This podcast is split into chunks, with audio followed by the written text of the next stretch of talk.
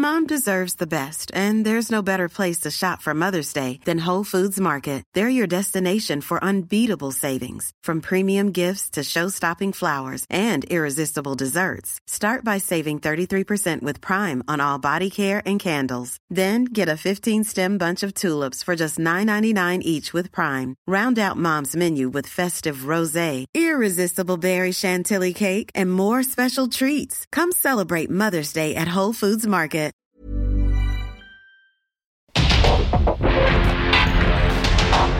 Porque el mundo actual no se entendería sin la economía, las finanzas y los negocios. Acompaña a Mario Maldonado, el columnista de negocios más joven y objetivo del periodismo financiero en su programa. Bitácora de negocios.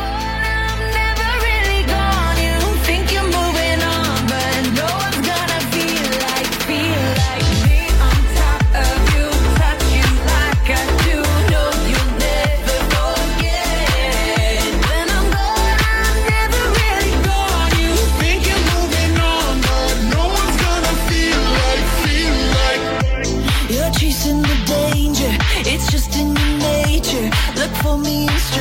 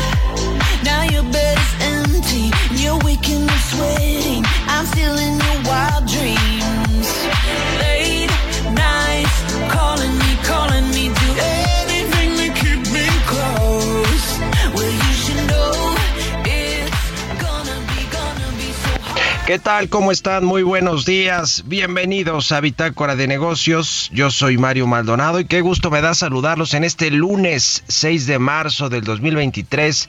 Estamos transmitiendo en vivo como todos los días tempranito en estas frecuencias del Heraldo Radio. Gracias por acompañarnos en punto de las 6 que abrimos esta barra informativa de esta estación. A quienes nos escuchan por la 98.5 de FM en la capital y en el Valle de México.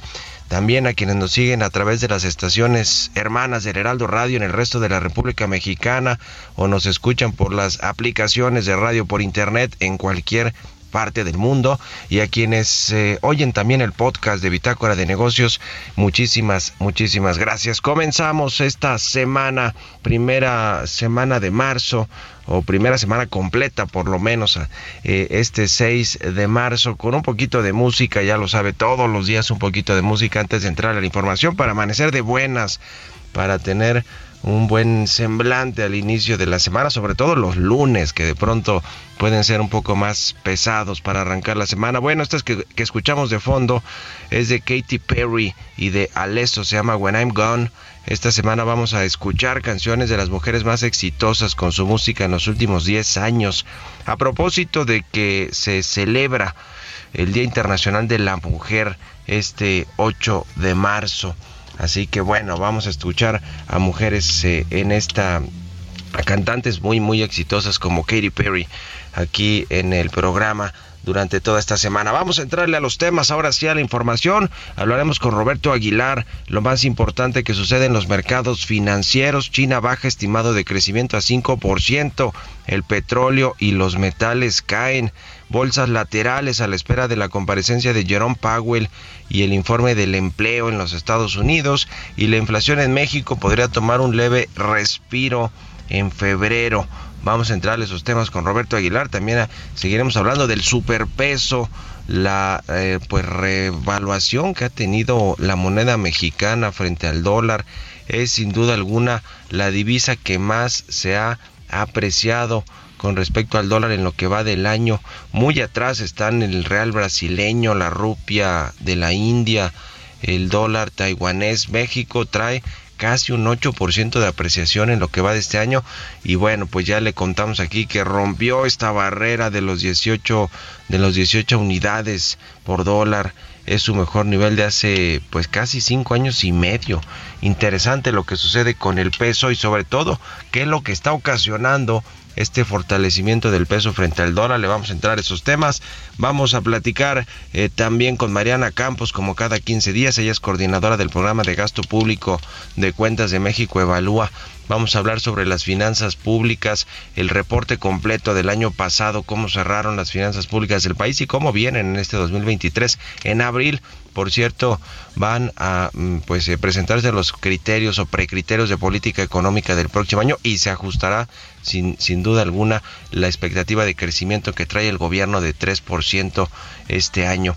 Vamos a platicar además con Eduardo Buendía de Mexicanos contra la Corrupción y la Impunidad sobre la Comisión Federal de Electricidad, que pues, hay todo un reportaje de cómo el sexenio pasado se desfalcó presuntamente esta empresa que hoy pues mal maneja también Manuel Barlet, hay que decirlo así con todas sus letras. Vamos a hablar de eso, vamos a hablar con Luis Miguel Martínez Ansúrez del Instituto Nacional de Administración Pública que representa la llegada de Tesla a México. Todavía seguimos con el asunto de Tesla y la posible atracción de inversiones extranjeras, que por cierto también esto también le ayudó al peso, ¿eh?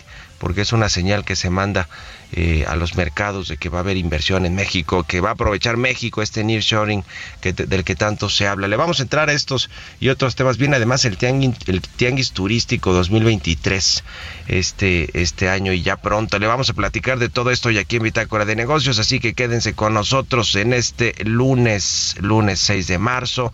Vámonos al resumen de las noticias más importantes para comenzar este día con Jesús Espinosa.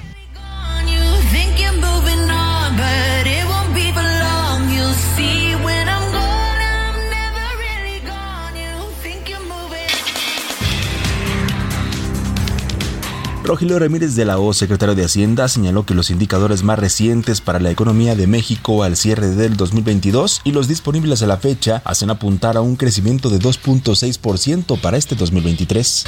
Durante la plenaria 31-2023 de Citibaramex, Ramírez de la O indicó que la Secretaría de Hacienda continúa colaborando para fortalecer el papel del sistema bancario como promotor del desarrollo de nuestro país. El consenso de analistas consultados por el Banco de México pronostica que la tasa de interés de referencia registrará dos incrementos más de 25 puntos base para ubicarse en 11.5% al cierre del segundo trimestre y permanecerá en ese nivel el resto del año al participar en la reunión de cancilleres del G20 que agrupa a las principales economías del mundo, el secretario de Relaciones Exteriores Marcelo Ebrard llamó a combatir el tráfico internacional de armas y fentanilo ante el daño que producen a los pueblos como es el caso de México.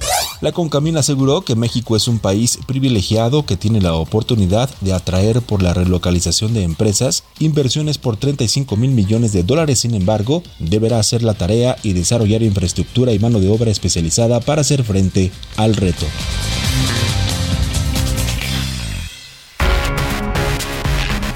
El editorial.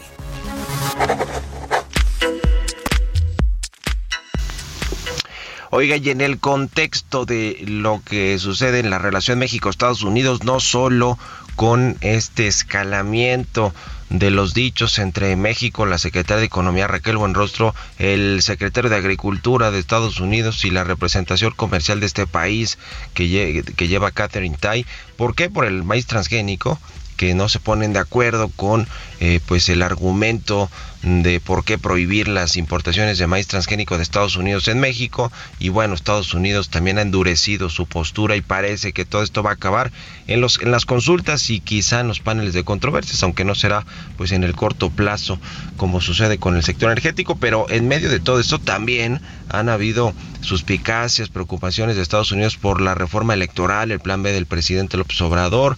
Eh, le preocupa a Estados Unidos que se vaya a debilitar la democracia mexicana y además de todo, pues está este asunto de el, eh, crimen organizado, de si se van a considerar a los cárteles mexicanos de la droga como terroristas o si tendría que intervenir el ejército el ejército estadounidense en las tareas de seguridad y de control de la violencia en México. En fin, es todo un tema que por varios frentes está escalando en, el, la relación México-Estados Unidos y en esto se inscribe también eh, esta megalicitación de las aduanas que le hemos platicado aquí. Hoy es el día clave porque hoy se va a dar a conocer a quién le entregará la Secretaría de la Defensa Nacional esta megalicitación o este megacontrato de casi 13 mil millones de pesos donde están metidas empresas estadounidenses, una china y algunas mexicanas como proveedores de, de las grandotas. Le decía que el embajador Ken Salazar pues presionó al gobierno mexicano para evitar que una empresa que se llama Nuctec, que es de origen chino, pues sea la ganadora de este contrato, por lo que se refiere a las aduanas y por todo el, los, las mercancías que cruzan la frontera, pues son aduanas fronterizas. Todo parece indicar que pues el gobierno mexicano o el ejército mexicano se dieron a las presiones del gobierno estadounidense y será una empresa que se llama Rapiscan, una empresa de origen estadounidense, la que se quedará este megacontrato, aunque pues ninguna de las que está participando en esta licitación eh, tiene eh, o, presentó en, las bases los tiempos de entrega necesarios para que se instalen las, los rayos X y otros otra infraestructura más tarde el 30 de noviembre. Se contemplaron hasta 24 meses, así que quién sabe si la adjudican, cómo le van a hacer estas empresas. Ya, ya conoceremos hoy este fallo importante, pero bueno, pues también un asunto bilateral México-Estados Unidos, uno más que tiene que ver con esta megalicitación. Ya veremos si se dio o no finalmente el gobierno mexicano a las presiones del embajador Ken Salazar. ¿Ustedes qué opinan? Escríbanme en Twitter, arroba Mario Mal y en la cuenta arroba Heraldo de México. Economía y mercados. Roberto Aguilar ya está con nosotros como todos los días tempranito. Mi querido Robert, ¿cómo te va? ¿Qué tal Mario? Me da mucho gusto saludarte a ti y a todos nuestros amigos rápidamente con la información local. Bueno, para empezar, el tipo de cambio en 17.98 Mario. El viernes marcó un 17.95 de regreso a los niveles de 2018. No hay un superpeso, es el peso fortachón. Yo creo que hay que tener también cuidado si nos ¿Cuánto tiempo vamos a mantener estos niveles? Pues algunos dicen que no por mucho tiempo, ya lo veremos. También el tema de la producción de autos y exportación que se da a conocer hoy muy temprano el INEGI, pues da a conocer que creció la producción 9.85% en febrero, mientras que las exportaciones subieron más de 14% y también te sumaría que la inversión fija bruta se dio a conocer la correspondiente al mes de diciembre, subió 2.7% en diciembre frente a noviembre, pero pues importante porque también a tasa anual subió 9.4%, pero son datos todavía del año pasado. Por el otro lado, Mario, te comento que hoy en los mercados financieros internacionales el tema es China y es que al el fin de semana justamente el gobierno se reunió y ahí disminuyó su expectativa de crecimiento para este año, Mario, la pasó de 5.5% a 5% y esto pues ha tenido pues, eh, repercusiones ya a todos los niveles. En realidad los precios del petróleo, los metales, las acciones chinas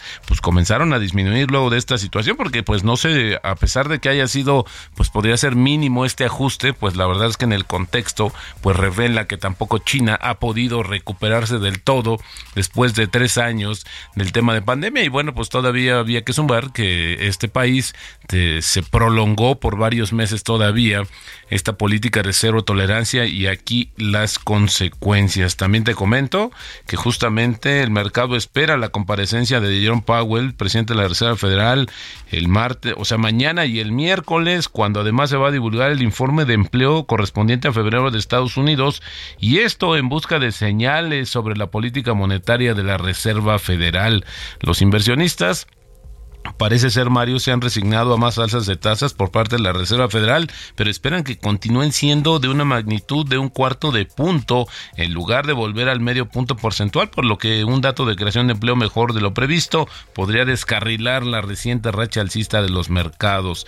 También te comento que justamente esta semana habrá indicadores económicos relevantes en México como la inversión fija bruta que ya nos dieron a conocer, el consumo privado correspondiente a diciembre y eh, con lo que justamente mañana se da a conocer la confianza del consumidor de febrero que podría bajar con respecto a enero, pero el dato más relevante sin duda Mario será la inflación general de febrero que registraría una baja con respecto al primer mes de 2023 para colocarse a una tasa anual de 7.67% de acuerdo con expectativas de Banorte contra el 7.91% de enero, pero seguiremos sin ver una baja pronunciada de este indicador. Y hablando de inflación, fíjate Mario que se dio a conocer que analistas consultados mensualmente por el Banco Central de Argentina estimaron que la inflación este año será de 99.9%, una cifra 2.3 puntos porcentuales por encima de la estimación y de parte del crecimiento o del desempeño del Producto Interno Bruto, pues los analistas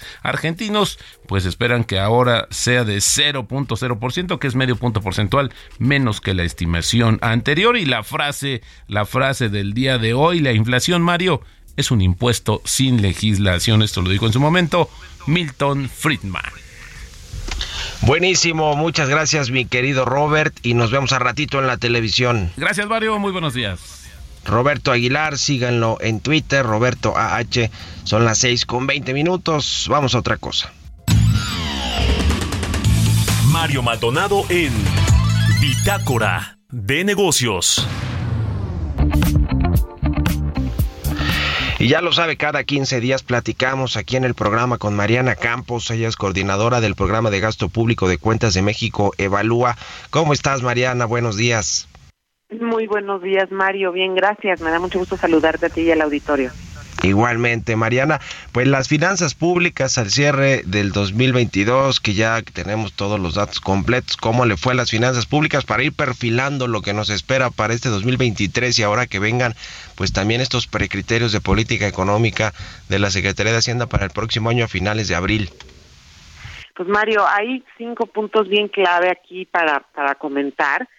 Número uno, hay que decir que eh, hicimos una, un cálculo, una estimación de lo que significa la intervención del gobierno federal en el sector energético, ¿no? Tiene un costo importante, Mario, que se integra de dos de dos partes. Primero que nada, es un eh, nos lleva a bueno lleva al gobierno federal a hacer renuncias recaudatorias importantes, tú sabes, para dar estímulos a las gasolinas, ese es un instrumento eh, por otro lado, el gobierno federal pues le perdona el derecho de utilidad compartida a Pemex, no se está cobrando completo.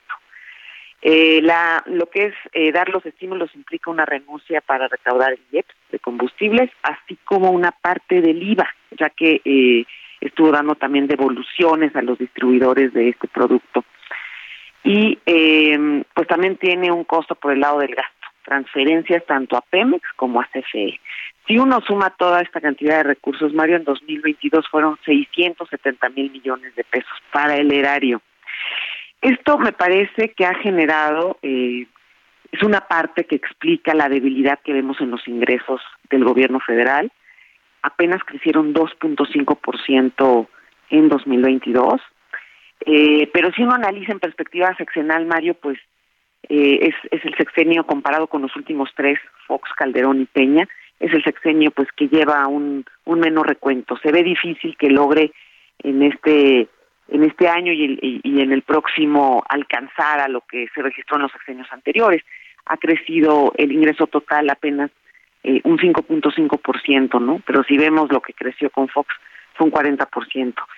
Eh, entonces, sí, sí vemos que se va a distinguir por debilidad en los ingresos. Esto a pesar de que el ISR creció bastante en 2022, 11%, pero pues con las renuncias recaudatorias, un IVA estancado, un IEPS que se desplomó, eh, más aparte una renuncia en el derecho de utilidad compartida, pues afecta a las finanzas públicas. Esto se tradujo, Mario, en un déficit muy importante de 4.4% del PIB se había estimado un déficit de 3.5, estamos hablando de que casi un punto del PIB mayor de lo que se había puesto en los criterios generales de política económica. Creo que aquí empieza la parte preocupante, porque es el tercer año que sucede que la Secretaría de Hacienda pues supera este límite.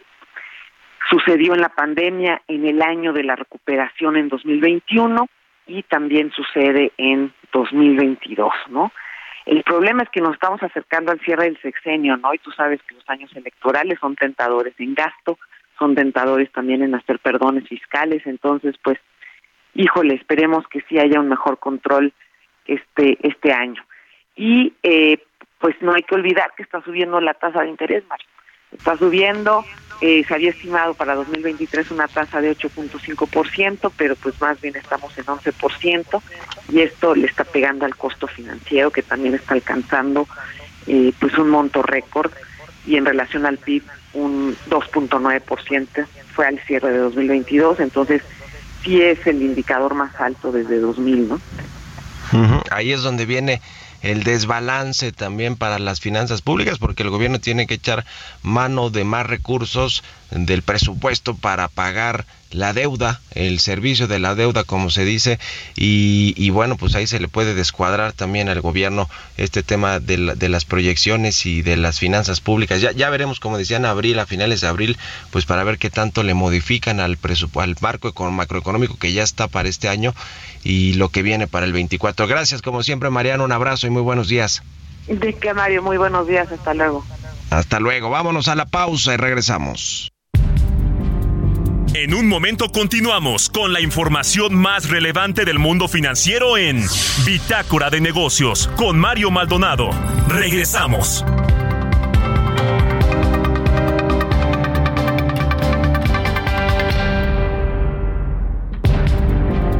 Estamos de vuelta en Bitácora de Negocios con Mario Maldonado.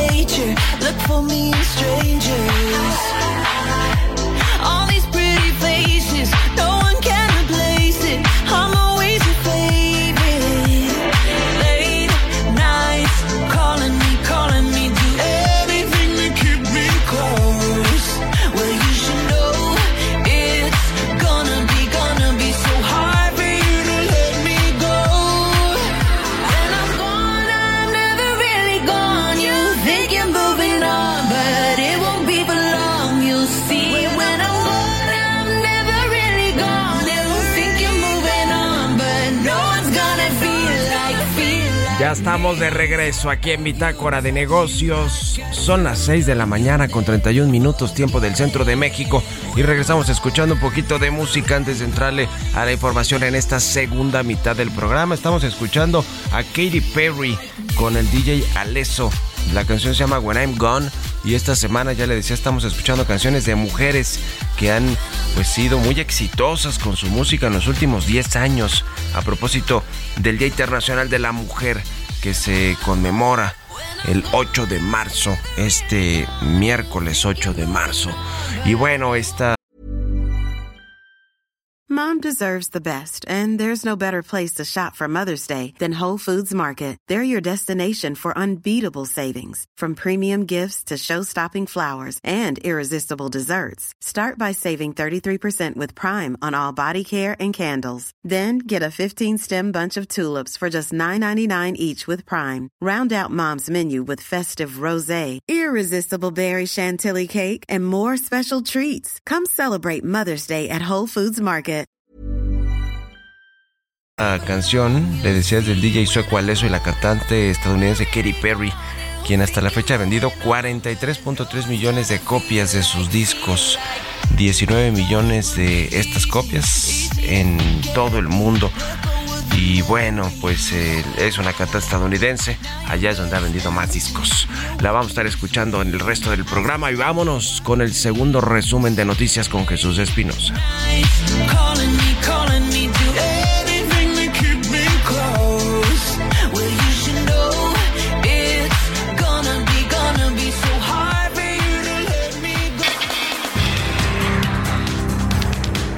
Según la medición de El Heraldo de México, Poligrama, los gobiernos de las entidades federativas de México deberían atraer inversiones como las de la empresa automotriz Tesla, ya que son bien recibidas por los mexicanos. Al cuestionar a los participantes si están a favor o en contra de la construcción de una fábrica de Tesla en Nuevo León, 75% se manifestó de acuerdo. El secretario de Hacienda Rogelio Ramírez de la O afirmó que el representante de Tesla, la fabricante de automóviles eléctricos del magnate Elon Musk, dijo categóricamente que no necesita necesita ningún estímulo fiscal más allá de los que ellos ya han considerado de la economía mexicana. Raquel Buenrostro, secretaria de Economía, dijo que la relocalización de plantas que operaban en Asia y que llegarán a México significará inversiones cercanas a 2 mil millones de dólares.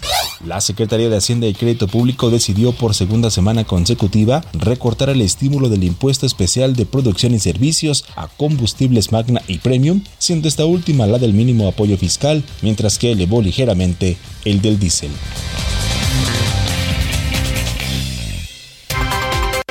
Entrevista.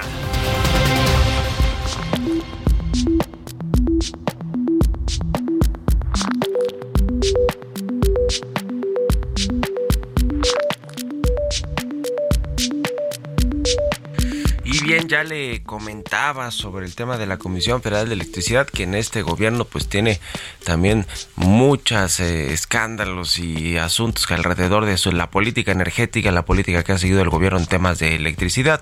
Eh, y bueno, pues también incluso negocios ahí que se han eh, gestado al interior de la CFE que actualmente encabeza Manuel Barlet, pero en el gobierno pasado de Enrique Peña Nieto, donde pues abrió todo este mercado eléctrico a las empresas privadas, hubo mucho dinero para financiar proyectos, para financiar proyectos eh, de la CFE y de empresas privadas. Y esta organización Mexicanos contra la Corrupción y la Impunidad pues ha eh, venido siguiendo el tema, han hecho varios reportajes, porque además están eh, denuncias presentadas ante la Fiscalía General de la República contra exfuncionarios de la Comisión Federal de Electricidad en el gobierno anterior, el de Enrique Peña Nieto, y además también pues muchas de estas denuncias han han sido eh, pues seguidas eh, o, presentadas formalmente ante las autoridades de justicia del país por reportajes de los medios de comunicación, como es el caso, le decía, de esta Organización Mexicanos contra la Corrupción y la Impunidad, que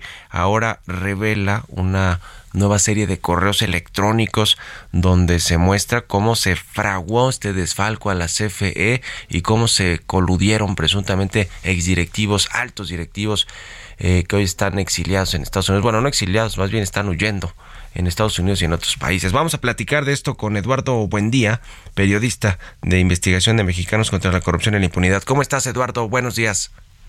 Hola Mario, buenos días. Con mucho gusto de saludarte a ti y a todo tu auditorio. Pues platícanos eh, así brevemente cómo está toda esta trama de corrupción, cómo ustedes dan con, con, los casos, con los temas.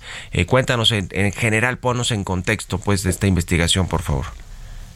Claro que sí, pues eh, como tú ya comentabas, este tema de este pues de CFE Internacional, pues es una empresa filial de, de Comisión Federal de Electricidad que se fundó este, allá por 2015 este, con la creación de la reforma energética.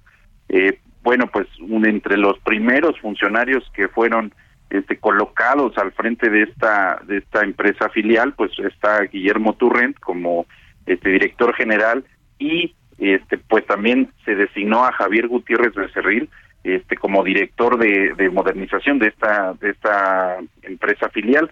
Ahora, ¿qué es lo que sucedió? Bueno, pues estos dos personajes al llegar este a encabezar esta esta nueva empresa eh, lo que hicieron pues fue otorgarle contratos este por la la este, la construcción de gasoductos y también por suministro de gas a una empresa que estaba acabada de crear también que se llama Whitewater Mainstream este que bueno esta empresa resultó que quien la fundó fue un ex colaborador de ambos personajes de Guillermo Turrent y de Javier Becerril este, colaboraron a inicios de los 2000 en en este en la energética Shell y este pues resulta que Whitewater siendo una empresa inexperta sin activos sin tener el capital necesario para aventarse la bronca de tener contratos tan grandes este eh, pues consiguieron este financiamiento por 200 millones de dólares a través de dos empresas financiadoras y pues lo que vemos es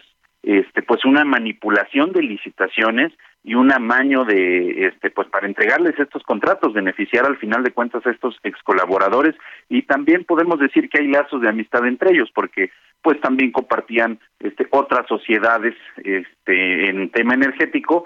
Eh, y bueno lo que estamos observando pues es que se, se construyeron gasoductos que se consideraron innecesarios y también suministro de gas que, que se considera innecesario para México. Entonces, todos los días se reciben aproximadamente este un billón de pies cúbicos extras este que pues tiene México que comprarlos a la fuerza porque son contratos pues que ya están firmados durante varios años y se tienen que rematar al mercado. Entonces, como tú bien sabes, pues todo este tema ha llevado a México a perder pues cientos de millones de dólares.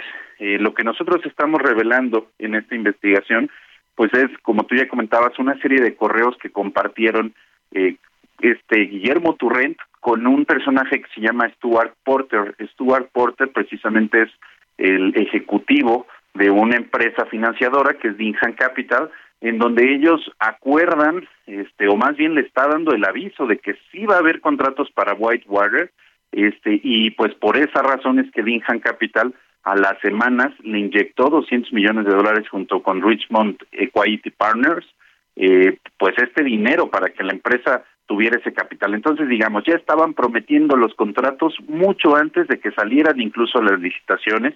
Este, pues esto es parte de lo que de lo que nosotros estamos mostrando. Estos correos forman parte de un documento este pues legal de, sobre este caso y las investigaciones que se han llevado en Estados Unidos, Mario. Eso quiero preguntarte, Eduardo, ¿cómo va el tema de Estados Unidos? Yo el año pasado leía información sobre esta demanda que presentó la CFE Internacional allá en Estados Unidos en contra de estos funcionarios, sobre todo de Guillermo Turrent. ¿Y qué ha sucedido alrededor de esto? ¿Hay, hay cargos en contra de él y de otros exfuncionarios? ¿O cómo va el proceso legal en Estados Unidos? Pues sí, allá este, se abrió una investigación, este, eh, como tú bien comentas, este, pues el caso en Estados Unidos ha sido bastante complicado, inclusive yo eh, lo catalogaría como una, este, pues una, una derrota para la Comisión Federal en, en, todo el proceso que se ha llevado allá, este, ya que pues no, no ha tenido mucho avance. Ahora, la cuestión es que como estos personajes están denunciados en México, o sea, ya también tienen una denuncia ante la Fiscalía General de la República. Es difícil que el caso avance en Estados Unidos porque lo que nos comentaban, este, pues algunas fuentes que consultamos es que el caso en Estados Unidos, vamos, las autoridades de Estados Unidos consideran que el perjuicio no es tanto para el gobierno estadounidense, sino más bien para el gobierno mexicano, al ser Comisión Federal, pues una empresa productiva este estatal. Entonces, eh, lo que ellos, eh, lo que la autoridad estadounidense también está considerando es que eh, como en México pues se les está acusando también directamente, no quieren que ellos pierdan inclusive el derecho a la autoincriminación en México, este y posteriormente a que concluya el proceso este en México, Estados Unidos analizaría también llevarlos pues ante la justicia este allá. Entonces, es un tema un poco empantanado, muy complicado, porque además en México ya están denunciados por, por uso indebido de, de, funciones, pero no se ha celebrado ni siquiera la primera audiencia para, para imputar a estos personajes, porque pues han alegado que no tienen conocimiento completo de la carpeta de investigación. En la segunda audiencia, por ejemplo, este, uno de ellos alegó que tenía un problema de salud, y en una tercera ocasión también se, se aplazó la, la primera audiencia. Entonces, pues sí, sí, la denuncia está desde agosto de 2021, eso lo anunció inclusive Manuel Bartlett en la, en la mañanera, pero pues prácticamente no se ha dado el primer paso siquiera en México para este pues eh, saber exactamente qué es lo que sucedió con todos estos contratos y todos estos recursos que este pues te digo se están yendo este como como si abriéramos la llave desde, desde que se celebraron con esta empresa Whitewater. ¿Qué cosa? En México, estas investigaciones que también sigue la Fiscalía General de la República, donde hay denuncias, eh, ¿qué, ha pasado? No, sé, yo decía hace rato que estaba huyendo este eh, el señor Turrent, pero parece que no, o sí tiene orden de aprehensión y ficha roja, etcétera. Mm, pues lo, que lo que nosotros revisamos en los documentos este, a los que pudimos eh, tener acceso es que sí está la denuncia, pero como te comento, todavía no se celebra siquiera la primera audiencia. Ahora, lo que sí nosotros también este, reportamos aquí es que tanto Guillermo Turrent como Javier Becerril, este, pues hoy se promueven como expertos de temas energéticos, este, inclusive Guillermo Turrent como que está retomando este su su labor como como especialista, entonces ya hemos visto ahí algunos eh, algunas apariciones este, en foros internacionales eh, exclusivamente enfocados en el tema del gas. Esto ha dado entrevistas también para algunos medios mexicanos. Entonces, sí vemos que Guillermo Turrent ha continuado con esta actividad de, de eh, especialista en el tema energético. Este, sin embargo, pues sí, lo que vemos es que no no ha avanzado el caso de manera firme y, y, bueno, lo que tú comentas de, de que está huyendo, pues este, puede ser una de las razones. Digo, no, no hay que descartarlo, pero sí te digo, al menos este, han buscado este, ambos personajes pues la manera de, de, burlar este, a las autoridades. Eso es un hecho, ¿no? Por supuesto que, que lo que se está persiguiendo, pues sí es un caso bastante, bastante extraño, te digo, de manipulaciones de, de licitaciones y, y de estos tratos previos, inclusive a, que hubiera licitaciones. Entonces, pues es sí sí vemos esta esta tendencia a querer inclusive dilatar el, el procedimiento lo más que se pueda y también como este Guillermo Turrent por lo que nos comentan las fuentes radica este en Estados Unidos pues este como tú dices muy probablemente habrá que hacer uso de otros mecanismos para traerlo a declarar acá a México. Pues qué cosa, qué cosa con esta trama, pero de pronto el gobierno mexicano falla en las investigaciones y en, en armar las buenas, las carpetas de investigación en México, pues casi que qué esperar de Estados Unidos donde no conocen bien bien la ley, aun cuando tengan abogados allá de CFE Internacional, pues para tratar de, de, dar con estos casos que quizá, por lo menos en investigaciones periodísticas, a todas luces se ven como casos de corrupción, de, de cohecho, etcétera, y que pues no se pueden probar tan fácilmente, a pesar de que hay estas evidencias como las que ustedes revelan estos correos electrónicos poniéndose de acuerdo los exdirectivos o un exdirectivo de CFE con un eh, pues empresario o un directivo de una empresa financiera. En fin, vamos a seguir en contacto y le seguiremos también la pista a este tema y estaremos en, en plática. Si nos permites, Eduardo, buen día, muchas gracias por estos minutos y muy buenos días. Claro que sí, Mario, eh, pues estamos a la orden, lo que necesiten y muchas gracias pues por tomar en cuenta este trabajo. Bien, hasta luego. Hasta luego y buen inicio de semana. 6 con 45 minutos. Vamos a otra cosa. Historias empresariales. Le decía que el Tianguis Turístico 2023 se va a llevar a cabo en esta ocasión en la Ciudad de México del 26 al 29 de este mes de marzo y la Secretaría de Turismo Federal pronostica un récord de asistencia, además de, de que, bueno, pues el destacar el potencial que tiene el sector turístico mexicano. Vamos a escuchar esta pieza que preparó mi compañera Giovanna Torres. you Miguel Torruco, secretario de Turismo, llamó a las agencias de viajes, tour operadores y demás prestadores de servicio a realizar el mejor tianguis turístico de la historia y mostrar el potencial de México, país que ha superado las expectativas al captar 28 mil millones de dólares en divisas al cierre del 2022. Al presentar la logística para el tianguis turístico 2023 a realizarse en la Ciudad de México del 26 al 29 de este mes, aseguró que la potencialidad turística de una nación no se debe de medir ni presumir por el número de turistas de internación, sino por las divisas captadas y el gasto per cápita. Indicó que al cierre del año pasado se superaron los estragos de la pandemia, con un ingreso de 28.016.4 millones de dólares, esto es 14% por arriba de lo captado en 2019. Agregó que el Producto Interno Bruto Turístico cerró el 2022 en 8.6%, superando con ello los pronósticos que auguraban que esta cifra se alcanzaría a finales del 2023. Además, citó que en inversión extranjera directa de turismo se logró un récord récord al captar 3.447 millones de dólares, 215% más que en 2019. Por ello, frente a los prestadores de servicios capitalinos, hizo un llamado para marcar un hito en la historia y mostrar el poderío de la capital del país, la ciudad que lo tiene todo. Con información de Yasmín Zaragoza para Bitácora de Negocios, Giovanna Torres.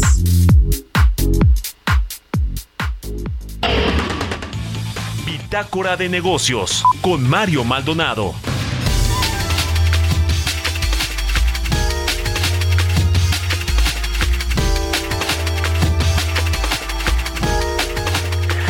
Y como todos los lunes, cada 15 días, vamos a platicar con Luis Miguel Martínez Ansúrez. Él es presidente del Instituto Nacional de Administración Pública. ¿Cómo estás, Luis Miguel? Muy buenos días. Buen día, Mario. Gusto saludarte a ti y a tu audiencia. Igualmente, pues la noticia, sin duda alguna, importante en estos últimos días es esta inversión, esta mega inversión de 5 mil millones de dólares inicialmente para instalar una planta de electromovilidad de autos de Tesla y que, bueno, pues estuvo muy, muy polemizada o politizada, debería decir, sobre el, el, el, estado en el que se iba a poner esta inversión. Finalmente ya, ya supimos que fue Nuevo León y se hizo todo el anuncio. ¿Qué nos dice sobre lo que significa la llegada de Tesla a México, eh, Luis Miguel? Yo creo que significa mucho, Mario, desde, el punto de vista, no hay que regatear, este es un gran logro económico para el país. Algunos lo dan equivalente la llegada de Tesla a Nuevo León con la llegada de Apple a Silicon Valley, si quieres tú en región 4, pero es, es, es, es, la importancia de esto que nos da, porque nos va a elevar las exportaciones de, a Estados Unidos en un 3.5%, son 15 mil millones de dólares y un 10% en el, la rama automotriz, que ya éramos importantes, era el cuarto productor de automóviles en el mundo. Yo creo que esto obedece, como decía la subsecretaria de Relaciones Exteriores, al conjunto de tratados comerciales que tiene vigentes México, entre ellos el, el TEMEC, y la ubicación estratégica. ¿Por qué estratégica? Porque estamos a seis horas puerta a puerta con la planta en Austin, Texas, que tiene que tiene Tesla ahí. Y esto es muy importante para ellos porque lo complementan con su, con su industria y el valor mexicano de los profesionales Mira, más de la mitad de las plantillas de ingenieros, según Nelson Musk, que tiene ahí en la planta de Austin son egresados de las universidades mexicanas. Esto no es poca cosa en el sentido de por qué decidió y por qué él quería que fuera ahí en Nuevo León, porque pues hay centros de estudio muy muy importantes ahí y, y, y la cercanía que tenemos nosotros con ello, además de las inversiones de tipo horizontal que él anunció como la instalación de puertos de recarga rápida, la explotación y refinación de litio, la transferencia de tecnologías para el manejo sustentable del medio ambiente. Yo creo que eso es lo más destacable de esto, Mario, independientemente de los pendientes y lo que debe hacer el gobierno mexicano, tanto federal como el local, como actualizar la infraestructura en autopistas, puentes, ferrocarriles, aduanas, aeropuertos. Y las universidades deben de crear más vinculación y actualización en sus planes de estudio para enfocarlos más a esta industria. Esto es lo que le llaman la vinculación educativa en educación superior, ¿no? Y también algo muy importante, Mario, es que esto se da sin exenciones y el impacto en las finanzas tanto locales como federales eh, es importante para, para el país.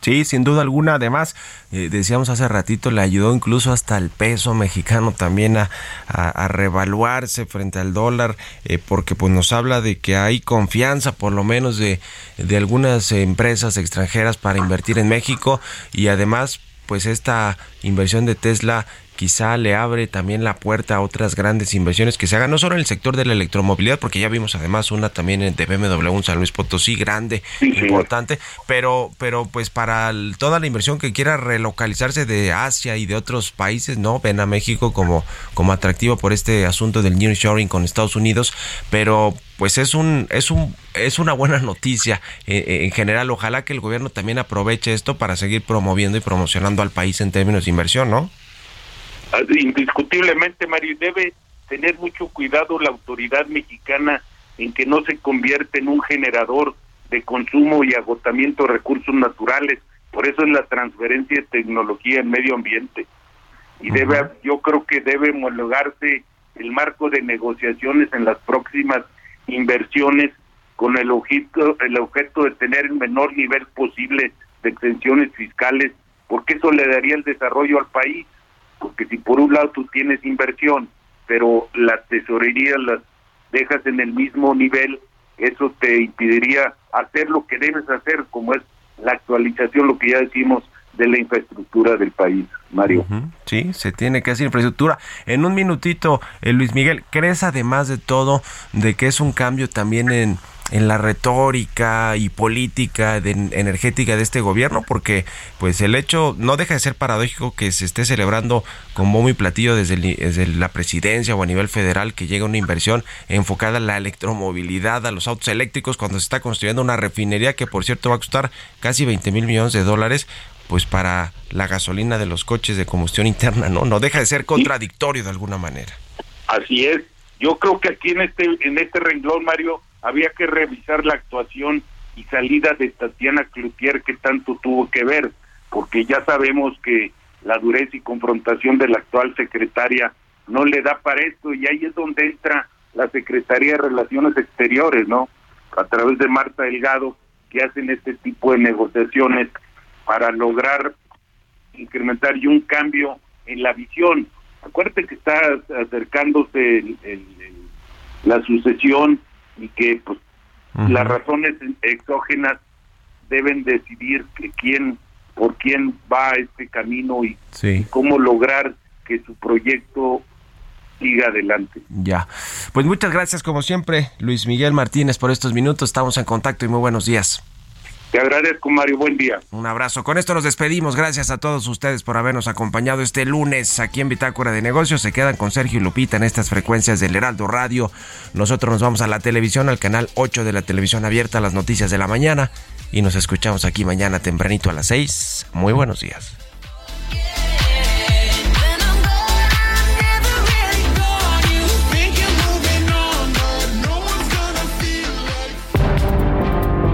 Esto fue Bitácora de Negocios con Mario Maldonado.